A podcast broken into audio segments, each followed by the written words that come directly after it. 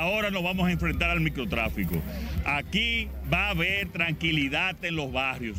Presidente Abinader reitera que devolverá la paz a los dominicanos al costo que sea. Ministro Administrativo de la Presidencia dice gobierno está enfocado en la tranquilidad del país. Narcotraficante Julito Kilo dispuesto a firmar extradición, aunque con algunas condiciones. Y el PRM juramenta ex miembro del Comité Central del PLD en las filas de esa organización.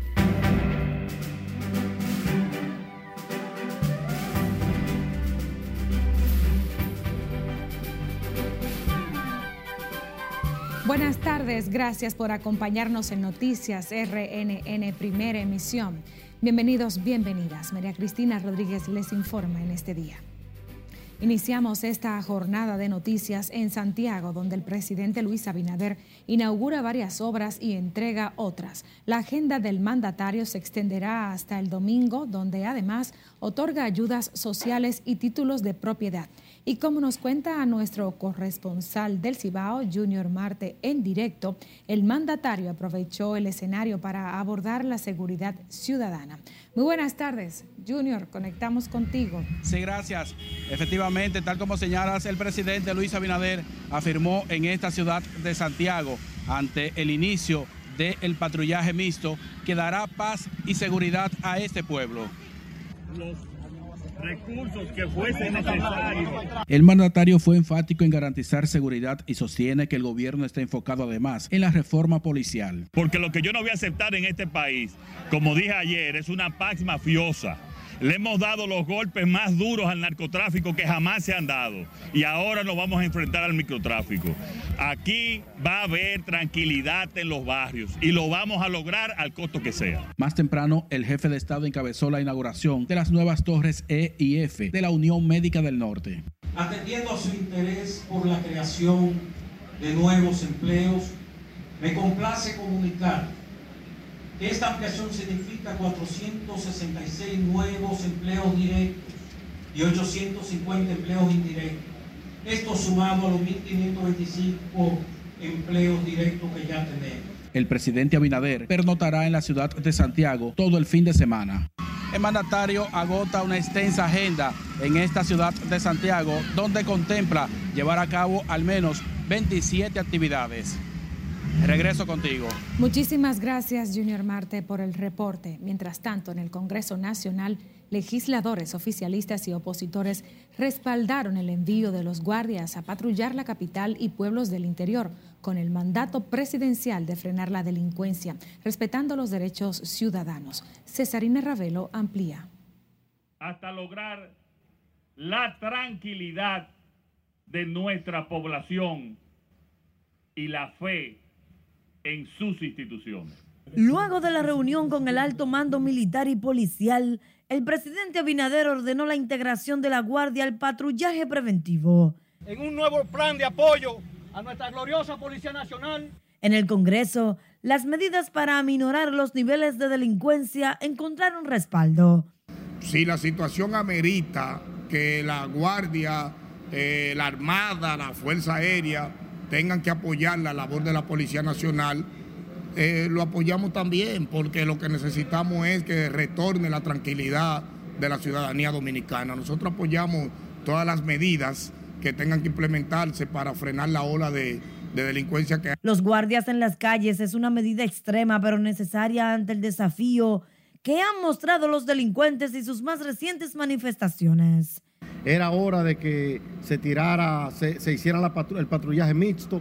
Eh, nosotros saludamos la decisión del presidente, apostamos, seguimos creyendo en la gestión del, director de la policía y creo que con esto se lleva tranquilidad a esta ciudadanía que tanto requiere. Evidencia de que ya eh, eh, los, delincuentes le perdieron el temor a las autoridades. yo considero que tienen que eh, tomar carta en el asunto, porque de verdad que ya la ciudadanía eh, se siente desprotegida. Pero este congresista considera que el patrullaje mixto es una medida vieja que no resuelve el problema de la seguridad ciudadana. Esa es una medida reiterativa. Nosotros nos pusimos a googlear en el día de ayer y vimos que desde el 2007 en gobiernos de Leonel Fernández, luego en 2013, luego en 2017 en gobierno de Danilo Medina. Esa es una medida reiterativa que se toma cada vez.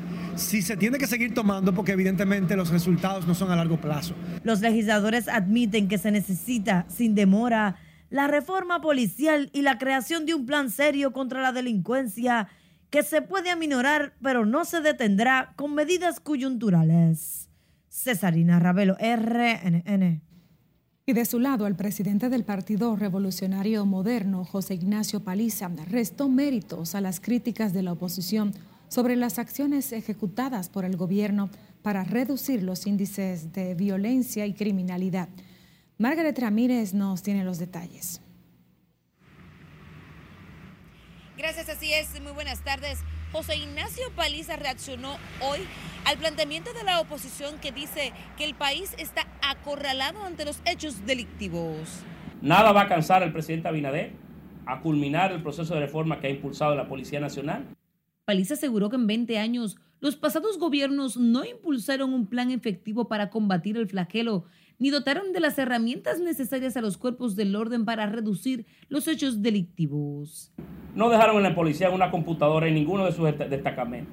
No le dieron a la policía los entrenamientos adecuados. Es más, lanzaban a las calles a muchos hombres y mujeres uniformados sin ningún nivel de entrenamiento ni de formación y además mal pago, a veces hasta sin los habituallamientos del lugar.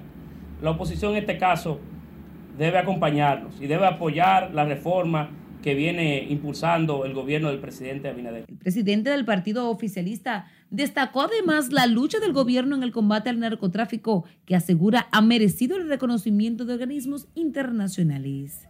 Cabe resaltar que en el día de ayer el Comando Sur de, de los Estados Unidos reconoció que en los últimos 20 meses se ha incautado más droga que en los siete años previos en todo conjunto. En otro orden, el también ministro administrativo de la presidencia dijo que el PRM mantiene la misma popularidad con la que llegó al gobierno. Eh, nosotros también somos una realidad política en crecimiento constante y en donde también sé que hay muchos hombres y mujeres, muchas organizaciones del sistema que no fueron necesariamente aliadas a nosotros en las elecciones pasadas, que estarían eh, en el interés de que exploráramos junto a nosotros. Eh. Paliza anunció además la juramentación de varios exdiputados en esta organización política. Es todo lo que tengo por el momento. de retorno contigo al estudio. Gracias, Margaret Ramírez, en directo. Las disposiciones del gobierno de enviar patrullas mixtas a las calles para combatir la delincuencia genera un alivio entre ciudadanos que esperan las medidas se mantengan de manera permanente. Laura Lamar nos dice más. Yo estoy muy contento y agradecido de eso, para proteger a la ciudadanía que tiene temor salir a la calle. En los barrios del Gran Santo Domingo se vive un gran optimismo por el envío de militares y policías a perseguir los delincuentes y la criminalidad. Eso yo lo veo muy bien porque en verdad ya la delincuencia ha arropado el país, ya la delincuencia... Y es como dice el jefe de la policía, que la delincuencia ahora mismo está mejor armada que la misma policía. Entonces esa medida yo la veo bien, porque tiene que tirar más guardias para la calle, porque la guardia los tigres tienen, le tienen más respeto a los guardias que a los policías.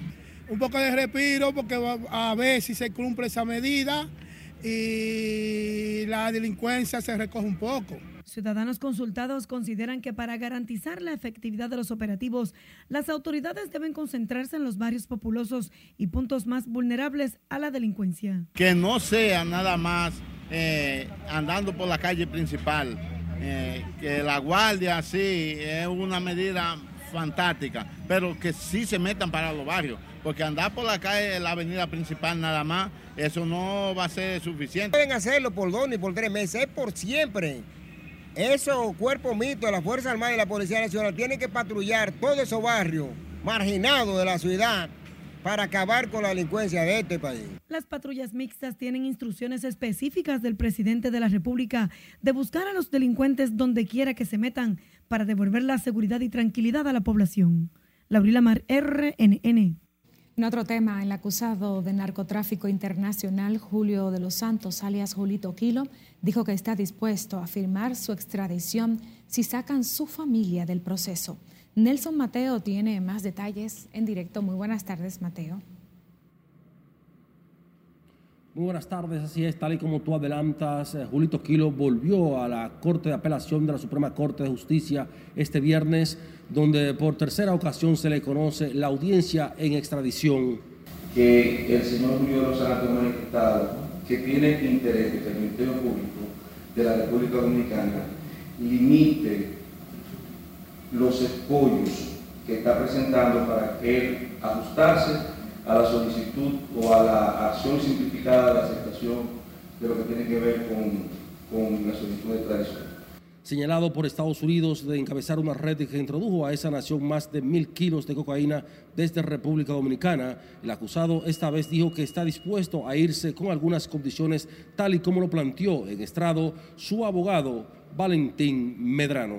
El doctor Valentín diga que el Ministerio Público limita escollo para conocer el proceso de la extradición nosotros nos gustaría saber cuál es ese escollo que tiene el Ministerio Público, que está aquí presente representando la solicitud de extradición también, para nosotros saber a qué es que se refiere la, la Finalmente, y además ante la ausencia de la mayoría de sus abogados, la Corte aplazó el proceso y en espera de que Julito Quilo y el Ministerio Público arriben a un acuerdo que facilite la extradición del acusado de tráfico internacional de drogas.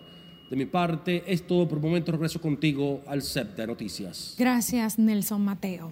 La Dirección Nacional de Control de Drogas arrestó un dominico holandés en el Aeropuerto Internacional de las Américas que llevaba 99 bolsitas presumiblemente de cocaína o heroína. El hombre de 43 años fue detenido por agentes de la DNCD con apoyo del Cuerpo Especializado de Seguridad Aeroportuaria y del Ministerio Público antes de abordar un vuelo con destino a Bélgica, donde se detectaron sustancias extrañas en su cuerpo. El detenido expulsó en presencia de un fiscal tras varios días ingresado en el Hospital Central de las Fuerzas Armadas 99 bolsitas de la sustancia con un peso preliminar de 1.2 kilogramos.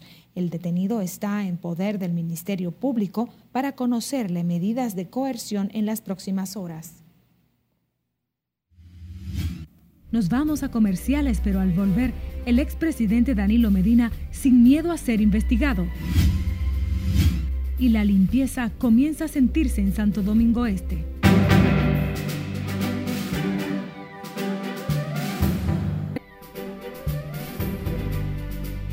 Gracias por continuar con nosotros. Los legisladores del estado de Nueva York aprobaron una nueva ley que eleva de 18 a 21 años la edad mínima para comprar rifles semiautomáticos. Veamos el resumen de las internacionales de RNN. La medida es parte de un paquete que busca aumentar el control sobre las armas tras la reciente matanza en Texas en la que 19 niños fueron asesinados. La nueva ley también prohíbe la venta de municiones que atraviese chalecos antibalas, la venta de protección antibalas y revisa la conocida como ley de la bandera roja para identificar a aquellas personas que eventualmente pueden causarse daño a sí mismas o a los demás en caso de estar en posesión de un arma. Guns are the number one killer of children. A propósito, el presidente de Estados Unidos, Joe Biden, pidió a la nación que se prohíban las armas de asalto y los cargadores de alta capacidad en momentos en que el país no se recupera de la masacre de Texas. Legisladores de ambos partidos discuten sobre el control de armas de fuego. Un nuevo tiroteo en Estados Unidos dejó múltiples muertos durante un funeral en el cementerio al sur de Milwaukee, la ciudad más grande del estado de Wisconsin. El presidente de Ucrania, Vladimir Zelensky, reconoció que una quinta parte del territorio del país está bajo dominio ruso ahora que se acercan los 100 días desde el inicio de la guerra. Migrantes haitianos protestaron por las políticas migratorias de Estados Unidos durante el funeral de dos de sus compatriotas en la fronteriza ciudad mexicana de Tijuana. La Asociación Haitian Bridge denunció que Jocelyn Anselme, de 34 años, fue asesinado de un disparo al ser víctima de un asalto mientras que Calori Archange, de 30, no obtuvo atención médica por un infarto. El Congreso del Estado mexicano de Baja California Sur aprobó la despenalización del aborto hasta las 12 semanas de gestación, con lo que suman nueve distritos mexicanos con legislaciones similares. En las internacionales, Cesarina Ravelo, RNN. Más noticias. La suspensión de servicios en el Hospital Salvador Begotier se cumple en su totalidad en el segundo día de la paralización que impacta a decenas de pacientes, mientras la seccional del distrito del Colegio Médico Dominicano asegura que no ha sido convocado a la reunión propuesta por el Servicio Nacional de Salud el próximo lunes. Siledis Aquino está en directo desde ese hospital. Buenas tardes, Siledis. Buenas tardes, así es. Completamente vacías están las áreas de consultas de este hospital Salvador Begotier. Los pocos pacientes que vinieron no fueron atendidos. Tengo cuatro referimientos aquí. Los médicos me dicen que ellos no están trabajando porque están en paro. Llevan las quejas por la alegada falta de insumos y personal, incluso de limpieza. Es una señora de una condición muy crítica. El corazón casi no le funciona, la al, al 50% de su capacidad total. Le han dado varias trombosis. Incluso yo traje un, estudio que me mandaron a hacer con un CD y tuve que imprimirlo porque aquí no hay sistema para ver los resultados por computadora tampoco. El SNS convocó a una reunión el próximo lunes a la que el Colegio Médico dice no ha sido notificado. Porque esa era una situación que tenía que resolverse el día de hoy. No se podía dejar que sábado y domingo, primero, un hospital acéfalo, sin director y con las denuncias que salieron en la asamblea de la muerte de pacientes diario por falta de insumos, no se podía esperar hasta el lunes. Los médicos mantienen su posición ante las precarias condiciones para dar el servicio. Realmente estamos en un estado de colapso. Lo que estamos solicitando es que a través de las autoridades pertinentes se dé una respuesta rápida. Será el próximo lunes a las 8 de la mañana cuando las autoridades del SNS, el hospital y el colegio médico se reúnan para tratar la situación de este Salvador Begotier. Por el momento son los detalles que yo les tengo. Retorno con ustedes al set de noticias. Muchísimas gracias, Siledis Aquino, reportándonos en directo. Seguimos con un tema de salud. Es que el Ministerio, precisamente de Salud Pública, informó este viernes 483 nuevos contagios de COVID-19, 2.586 casos activos de la enfermedad tras 6.621 muestras procesadas en el boletín epidemiológico, no se reportan nuevos decesos en las últimas 24 horas, por lo que la cantidad de defunciones se mantiene en 4.377 y la tasa de letalidad en 0.75%. La tasa de positividad diaria es de 11.86% y en las últimas cuatro semanas de 4.83%. El presidente del Partido Revolucionario Moderno tomó juramento este viernes al ex diplomático y ex miembro del Comité Central del Partido de la Liberación Dominicana, Jaime Santana. Santana, esposo de la gobernadora de Montecristi, dijo que llega a las filas del partido del gobierno para aportar al cambio. Y quien les habla llegó hoy al PRM a formar parte de este gran partido para hacer, por la unidad, por el crecimiento y por, y por el fortalecimiento de la República Dominicana. La juramentación del ex dirigente peledeísta se realizó durante un acto en la Casa Nacional del PRM en el sector La Julia de la capital. Y el expresidente de la República, Danilo Medina, expresó que desconoce que el Ministerio Público le investigue por presuntos actos de corrupción administrativa. El que sí salió en su defensa fue el secretario de Asuntos Jurídicos del PLD, José Dantes, quien acusó al Ministerio Público de querer hacerle un daño a la figura del exmandatario. Presidente, solo saber si es cierto que el Ministerio Público lo está o no lo está investigando, como dijo uno de los miembros de este cuerpo. No sé.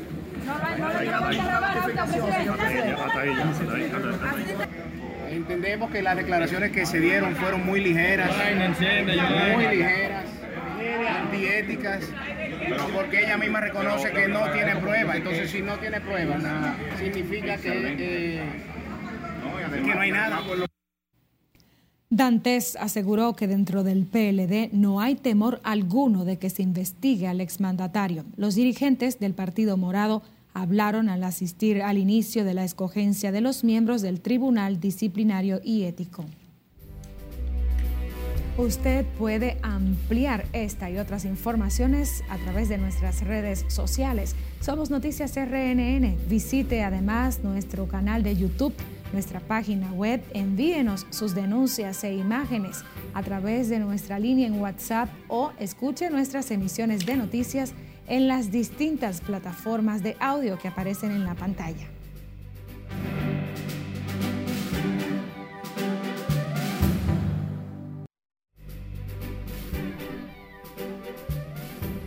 Sectores de la zona oriental presentan una mejoría significativa en la recogida de desechos luego de la incorporación de 45 nuevos camiones recolectores para tratar de mantener limpio el municipio.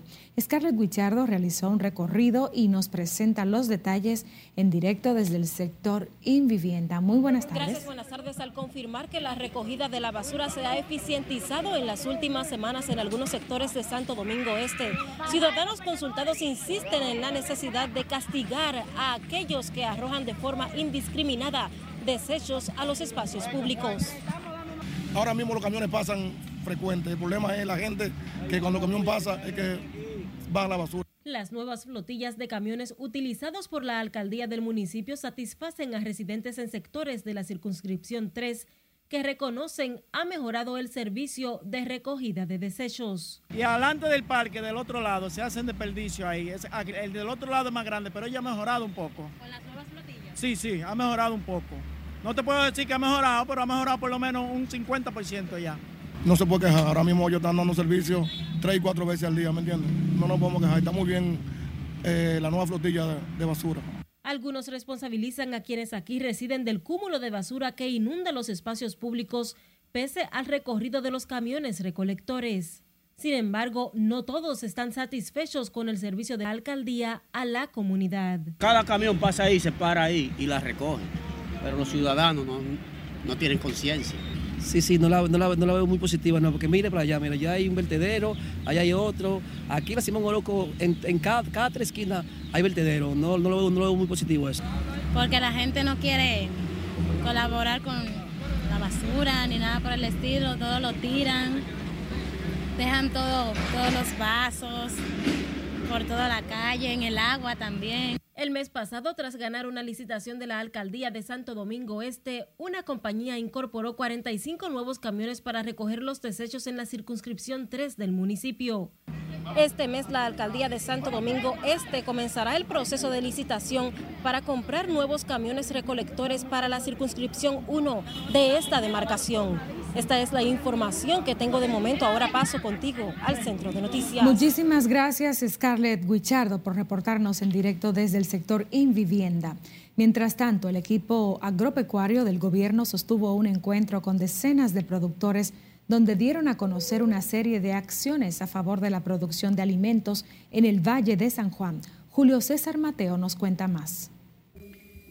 Según el ministro de Agricultura, la intención del gobierno de Luis Abinader es elevar la calidad de vida de los sanjuaneros a través del fortalecimiento de su principal actividad económica. Tenemos un presidente con seguimiento que todos los días pregunta por cada uno de los proyectos que tenemos. Tenemos un presidente que ama San Juan de la Maguana, como ama su país. Es por ello que desde que asumió la presidencia de la República, Abinader dispuso la ejecución del plan de desarrollo de San Juan presidido por el ingeniero Luis Bonilla. Pero nosotros queremos extensionistas agrícolas en batata, en tabaco, en lechosa, en, en, en uvas. En la actualidad, el gobierno contempla invertir más de 1.200 millones de pesos para incentivar la producción de diferentes rubros en los seis municipios de la provincia de San Juan. En programas de, en programas de producción agrícola, en programas de, de infraestructura, en programas eh, de agroindustria, eh, preparando agroindustrias. La iniciativa es bien valorada por productores agrícolas, quienes esperan mejore la economía con la millonaria inversión anunciada por el gobierno. Ojalá que sea posible seguir eh, trayendo esas esperanzas a Juan, así como equipo que necesitamos. Como parte del plan de desarrollo de la provincia de San Juan, el gobierno contempla la siembra e industrialización del tabaco, con lo que aspira a generar cientos de empleos directos. En San Juan de la Maguana, Julio César Mateo, RNN.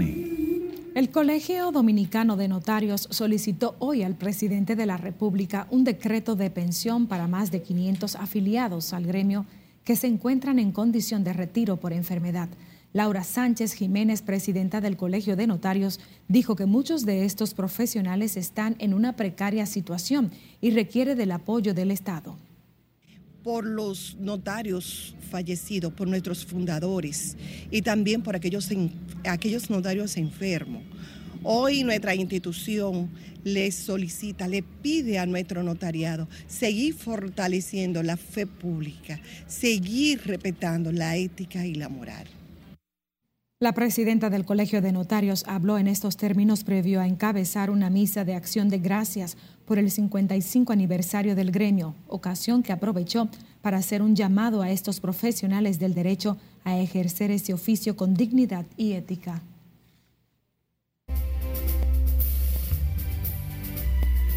Saludos buenas, feliz inicio del fin de semana. Comenzamos escuchando a la vicepresidente de la República Dominicana, Raquel Peña, nos dijo unas palabras en el aniversario del Club San Lázaro. Señora. Para mí el deporte es una parte integral de lo que es la educación. El deporte es algo que realmente pues pone a la juventud sobre todo con la mentalidad fresca, con la mentalidad en una disciplina para que realmente puedan sentirse pues parte de una sociedad sana. Y esa es la clave de estos clubes. Felicitaciones al Club San Lázaro y su 59 aniversario. En las grandes ligas, Teóscar Hernández conectó cuadrangular en la victoria de Toronto sobre los Medias Blancas de Chicago. Fue su número 3 de la campaña, 111 de su carrera, 384 pies de distancia. Este palo de Teóscar de Bonao para el mundo que cayó en el morro de Montecristi Mientras tanto, los soles siguen enrachados en la LNB. ¡Wow! ¡Qué donqueo bestial! Cuatro victorias al hilo están en la primera posición con 4 y 1. Los soles le ganaron 83-79 a los marineros a pesar de que perdieron la primera mitad del mejor. Castillo con 21.5 rebotes y 3, 3 asistencias. En la NBA, otro tipo de baloncesto. En el cuarto periodo, Boston sobreanotó a los guerreros 40 por 16 y lograron la victoria 120 por 108 a pesar de un excelente comienzo de Golden State, un récord de tiros de tres logrados en el primer cuarto de Stephen Curry. La clave, Al Horford, con 11 puntos en el último periodo. Terminó con 26, pero de paso, hay que reconocer que el dominicano con Boston fue la bujía para ese coming from behind viniendo desde atrás. En el último periodo, Al Horford simple llanamente se tomó la cancha y terminó siendo el mejor tirador de tres de su equipo. Derek White lo secundó. Aplausos para Al Horford. Vamos a ver qué pasa el domingo en el juego número 2 ahí en la casa de Golden State. Por el momento es todo. Regreso contigo, María. Gracias Manuel, nosotros despedimos esta primera emisión de Noticias RNN. Les deseamos feliz resto de esta tarde.